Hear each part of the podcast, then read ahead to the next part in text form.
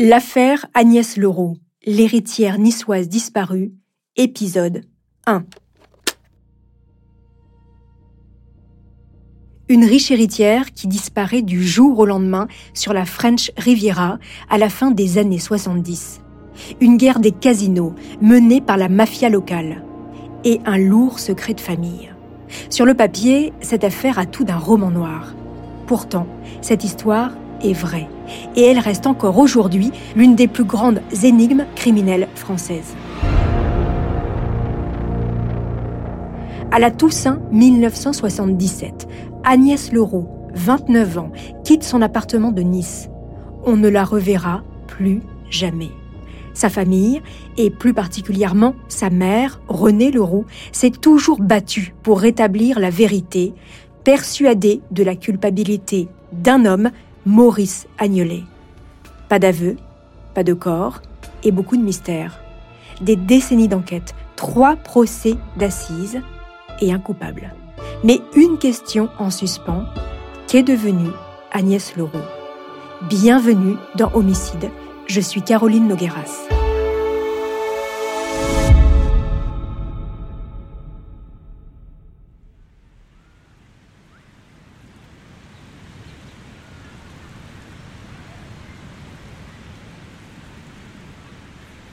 L'air est doux au bord de la mer Méditerranée en ce mois de novembre 1977.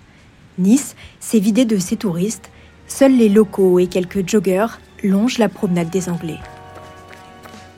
À quelques pas de la vieille ville, un beau bâtiment art déco surplombe la jetée. Il s'agit d'un célèbre casino, le Palais de la Méditerranée. René Leroux, 55 ans, a pris l'habitude de l'observer chaque soir avec nostalgie. Cet établissement lui appartenait il y a encore quelques semaines. Mais autre chose la préoccupe beaucoup plus. Elle n'a plus de nouvelles de sa fille Agnès depuis un mois. Leur dernier appel date du 27 octobre, juste avant que la jeune femme ne parte en vacances en Italie. Les deux sœurs d'Agnès, Patricia et Catherine, et son frère, Jean-Charles, sont aussi sans nouvelles. Ils ont tenté de l'appeler à plusieurs reprises, en vain. Écoutez Jean-Charles Leroux dans l'émission Les Voix du crime sur RTL en 2019.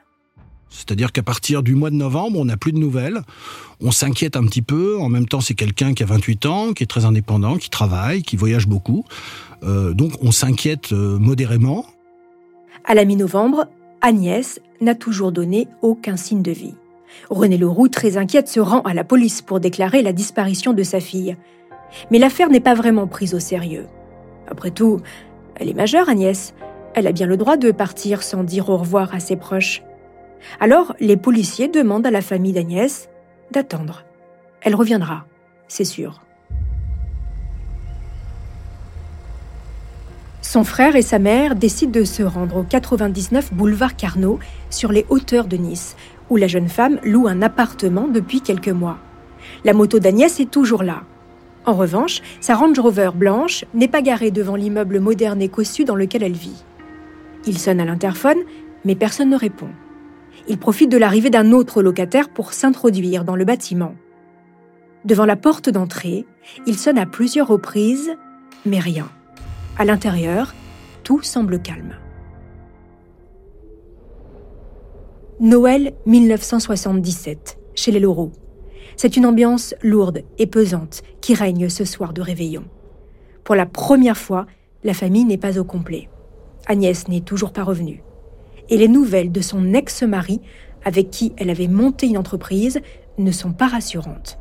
Agnès n'a jamais encaissé les derniers chèques qu'il lui a fait parvenir. Il faut imaginer l'angoisse de René Leroux, sans nouvelles de sa fille depuis maintenant quatre mois le 13 février 1978. Sur les conseils de ses avocats, elle dépose plainte contre X pour séquestration arbitraire. Les enquêteurs décident enfin de prendre l'affaire au sérieux et ouvrent une information judiciaire. Et en effet, ils découvrent un ensemble d'éléments qui leur font craindre le pire. Agnès n'a pas honoré plusieurs de ses rendez-vous. Elle a été relancée à plusieurs reprises par sa banque, mais ne l'a jamais recontactée. Elle n'est plus jamais retournée à son travail. Depuis quelques mois, Agnès tenait une boutique dans le centre de Nice où elle vendait des objets d'artisanat importés d'Afrique. Pour eux, c'est sûr, il s'agit bien d'une disparition inquiétante. René Leroux le sait, elle va devoir s'expliquer. Elle vient donc déposer dans les locaux de la police à Nice. En effet, les dernières semaines avant la disparition d'Agnès, elle n'était pas vraiment en bon terme avec sa fille. Et compte tenu de ces relations compliquées, les enquêteurs pourraient sérieusement la suspecter. Il faut dire que la famille Leroux, ce n'est pas n'importe qui sur la côte d'Azur. En juillet 1977, ce nom a fait la une de Nice Matin. Quelques mois plus tôt, mère et fille se sont livrés une guerre sans merci à propos du Palais de la Méditerranée, un casino connu de tous dans la région, dont les Leroux sont propriétaires à plus de 50%. Alors que s'est-il passé entre les deux femmes? Pour le comprendre, il faut remonter quelques années en arrière.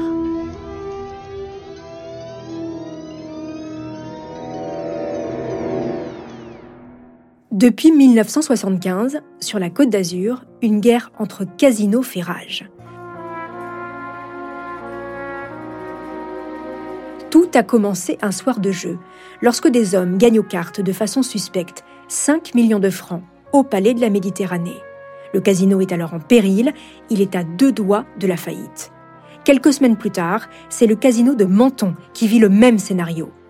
René Leroux, alors actionnaire majoritaire du Palais de la Méditerranée, a bien son explication.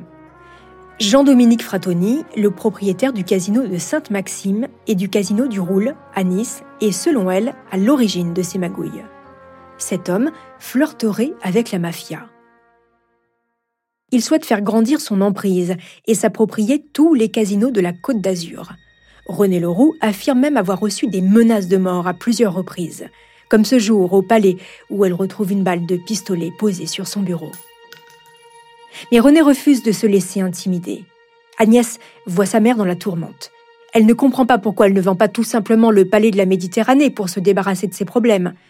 Pour René Leroux, il en est hors de question. Le casino c'est toute sa vie, un héritage familial dont elle ne veut pas se séparer. La fille et la mère entrent alors en conflit. Agnès, qui souhaite mener sa propre vie, veut s'affranchir du palais de la Méditerranée et de tout le faste qui va avec. Elle réclame alors à sa mère l'héritage de son père, Henri Leroux, décédé dans les années 60. Mais pour René, donner cet argent à Agnès, signerait la fin de la mainmise des Leroux sur l'un des plus beaux établissements de la Côte d'Azur. René n'a pas les moyens de racheter les parts d'Agnès. Dans sa démarche, Agnès, elle, est épaulée par une personne, un certain Jean-Maurice Agnolet, dit Maurice Agnolet. L'avocat niçois de 10 ans, son aîné, originaire de Monaco, est aussi devenu son amant. Tous ses proches sont au courant de leur liaison entre le printemps 77 et la dernière apparition d'Agnès en octobre 77, il a même été l'une des rares personnes qu'elle fréquentait encore. Amant, mais aussi complice en affaires. C'est même son nom qui figure sur le bail de l'appartement habité par Agnès, boulevard Carnot, à Nice. Voilà, ça c'est pour le contexte avant la disparition d'Agnès. Retour donc à la déposition de René Leroux ce 13 février 1978. Elle explique aux enquêteurs qu'elle a elle aussi travaillé avec cet agnelet pendant quelque temps. Elle l'a même choisi comme avocat en 1974 pour défendre les intérêts du casino après avoir été nommé PDG du Palais de la Méditerranée. Mais l'homme est devenu trop envahissant. En effet, Agnelet lui demandait un salaire mensuel de 15 000 francs pour la représenter. Elle le raconte dans son livre Une femme face à la mafia, sorti en 89. En voici quelques extraits.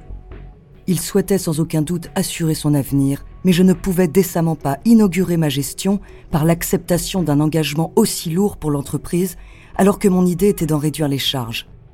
Dès cet instant, son attitude vis-à-vis de moi changea, en même temps que ses rapports avec Agnès. Quand elle lui demande de bien vouloir quitter son poste, il aurait eu cette phrase inquiétante ⁇ Je me vengerai ⁇ C'est donc pour cette raison que René n'a jamais vu d'un bon œil le rapprochement entre sa fille et Maurice en 76. Pour elle, cet homme a quelque chose à voir avec la disparition d'Agnès. Quelques jours après la déposition de René Leroux, les enquêteurs décident enfin de perquisitionner l'appartement d'Agnès dans les hauteurs de la ville. Deux inspecteurs de police s'introduisent chez la jeune femme. A priori, tout est en ordre. Le lit est fait, les vêtements sont toujours là. Ses affaires personnelles aussi. Mais le logement semble inhabité depuis un beau moment. En témoigne cette odeur de renfermé. Et puis, il y a ce mot inquiétant, griffonné et posé sur une table. Un simple mot qui va faire basculer toute l'enquête. Écoutez Michel Lafargue, l'un des inspecteurs de police, dépêché sur place dans l'émission Faites entrer l'accusé, diffusée en 2004 sur France 2. Lorsqu'on entre, on découvre par terre euh, du courrier, euh, épars, euh, enfin du courrier qui, date depuis, plusieurs semaines. le dernier qui remonte même jusqu'au mois de d'octobre 77. Et ensuite, effectivement, au cours de la perquisition, on s'aperçoit que les affaires sont en place, les valises aussi, mais, mais, mais sur une table, il y a ce mot, il y a ce mot qui est un mot, qui est un mot d'adieu. Voici ce qui est écrit sur ce mot. Désolé, je dérape. Ici se termine mon chemin. Tout est bien. Agnès. Je désire que Maurice s'occupe de tout. Une missive qui ressemble à l'annonce d'un suicide. Naturellement, les enquêteurs envisagent cette piste. Mais René Leroux, qui est persuadé qu'il est arrivé quelque chose de grave à sa fille Agnès, n'y croit pas un instant. Pour elle, c'est sûr, l'homme derrière cette disparition, c'est Maurice Agnolet. Alors qui est vraiment cet homme? Quels sont les liens qui unissent les deux amants? C'est ce que je vous raconterai dans le prochain épisode de Homicide.